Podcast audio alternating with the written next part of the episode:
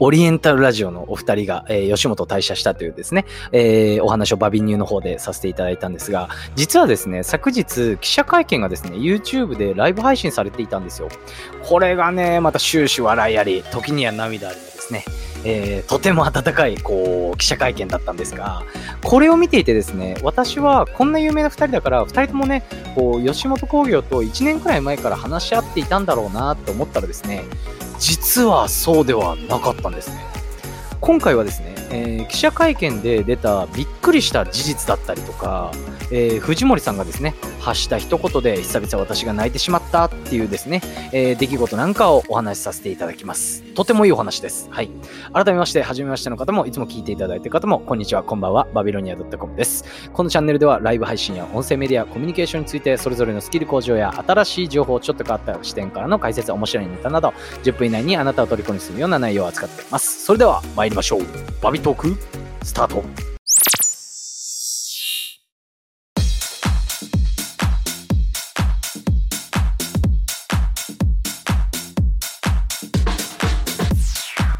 はい、えー、まずなんですが、昨日のですね、えー、オリラジさんの、えー、記者会見、一番最初にですね、えー、お話ししていたことは、まあ、円満退社ていうことだったんですね。はい。まあ、あの、中田さんですかね、あっちゃんが1年ぐらい前から事務所ともう話していたそうなんですよ。うん。じゃあね、もちろん藤森さんもそうだったんだっていうとですね、これなんとですね、2人がこう事務所にですね、まあ、吉本興業に一緒にですね、話に行ったことって1回もなかったそうなんですね。これも意味わからないじゃないですか。2人一緒に退社って、円満退社って言ってるのに、2人で一緒に行かなかったのみたいなね。ね、あのね、藤森さんは、その、あのですね、実は、あっちゃんの連絡で、からの連絡でですね、吉本を辞めることを知ったそうです。ゴルフをしている時にあっちゃんから連絡が来て、とですね、会場の笑いをね、結構誘ってました。びっくりですよね。はい。まあそうなるとですね、あの、あっちゃんが一人で辞めるっていうことになると、コンビとして事務所が違ってくるっていうこともあってですね、すぐに吉本興業から連絡が、こう、藤森さんに来てですね、うん。それがあったのが、なんと1ヶ月ぐらい前らしいんですよ。もうどういうことってことだったんですけど、ちゃんと聞いてみると、まあ、2週間で自分も吉本を辞めることを決めたみたいです。これびっくりですよね。何があったのって、俺ラジなんかしちゃったの？吉本とやばくなっちゃったの？みたいな感じでね、思うかもしれないんですけれども、そもそもですね、ちょっとイメージしてほしいんですけれども、自分がこう会社員で、仲のいい人が辞めるからって、2週間でこうその会社を辞めるって決断できますかっていう話なんですよ。びっくりですよね、本当に。で、ここですごくいいなって思ったのがですね、こう、藤森さんはレギュラー6本ですよ。レギュラー6本、今の時点で。超絶売れてる芸人さんです。はい。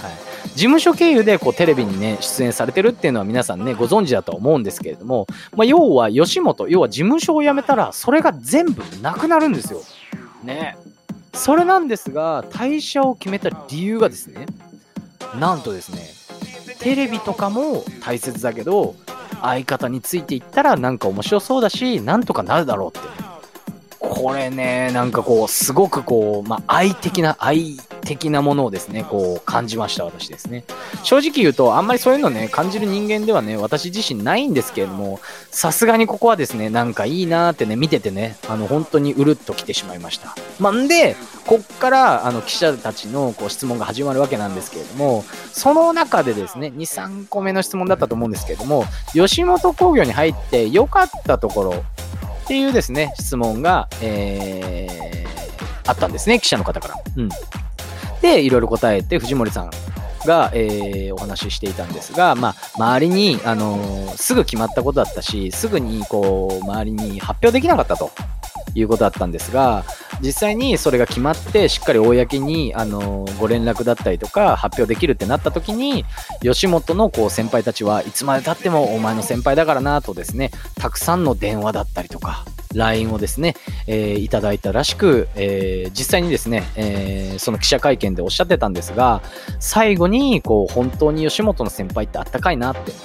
吉本に入って本当に良かったなとですね、藤森さんがこう感極まって泣いてしまったっていう場面がですね、実際ありました。はい。まあ、ここでですね、結構私、ああ、なんか大変だったんだなとかね、実際にそもそもね、あの、もちろん相方についていった方が面白そうっていうのもあると思うんですけれども、かなり一大決心じゃないですか。はい。ね、年齢も多分40近いお二人ですし、その中でね、今までこう培ってきたものをね、ぶっ壊すっていうことなんですけど、それってね、普通にできることじゃないと思うんですよ。うん。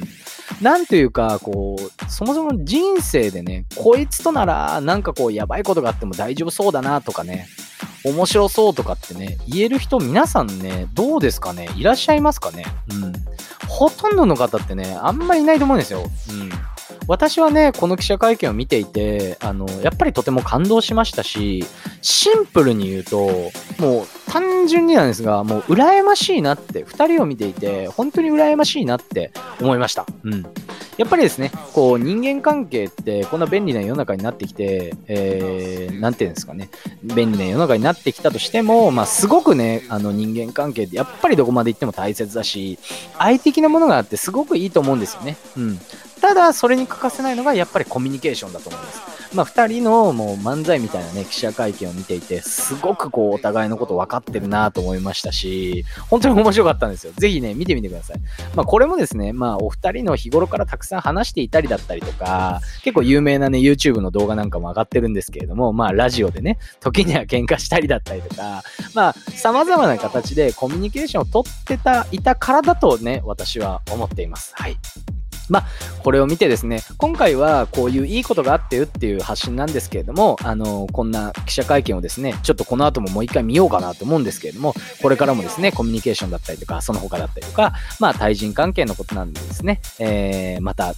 そういったものに関して発信していこうと、続けていこうと、私自身改めて思わせていただいた記者会見でした。はい。いかがでしたでしょうか？まあ、今回はですね、えー、バビニューでお話しさせていただいたオリエンタルラジオさんの、えー、こんなこと久々泣いてしまいました。こんな事実があったんですよっていうお話だったりとか、じゃあ結局こういうのって対人関係だったりとかコミュニケーションから来てるよねっていうお話をさせていただきました。何かですね、えー、感動しただったりとか、私も見ましただったりとかね、えー、何か、えー、ある方、えー、ぜひぜひコメントお待ちしてます。まだフォローがね、えー、お済みでない方はぜひフォローの方お願いします。それでは、バイバイ。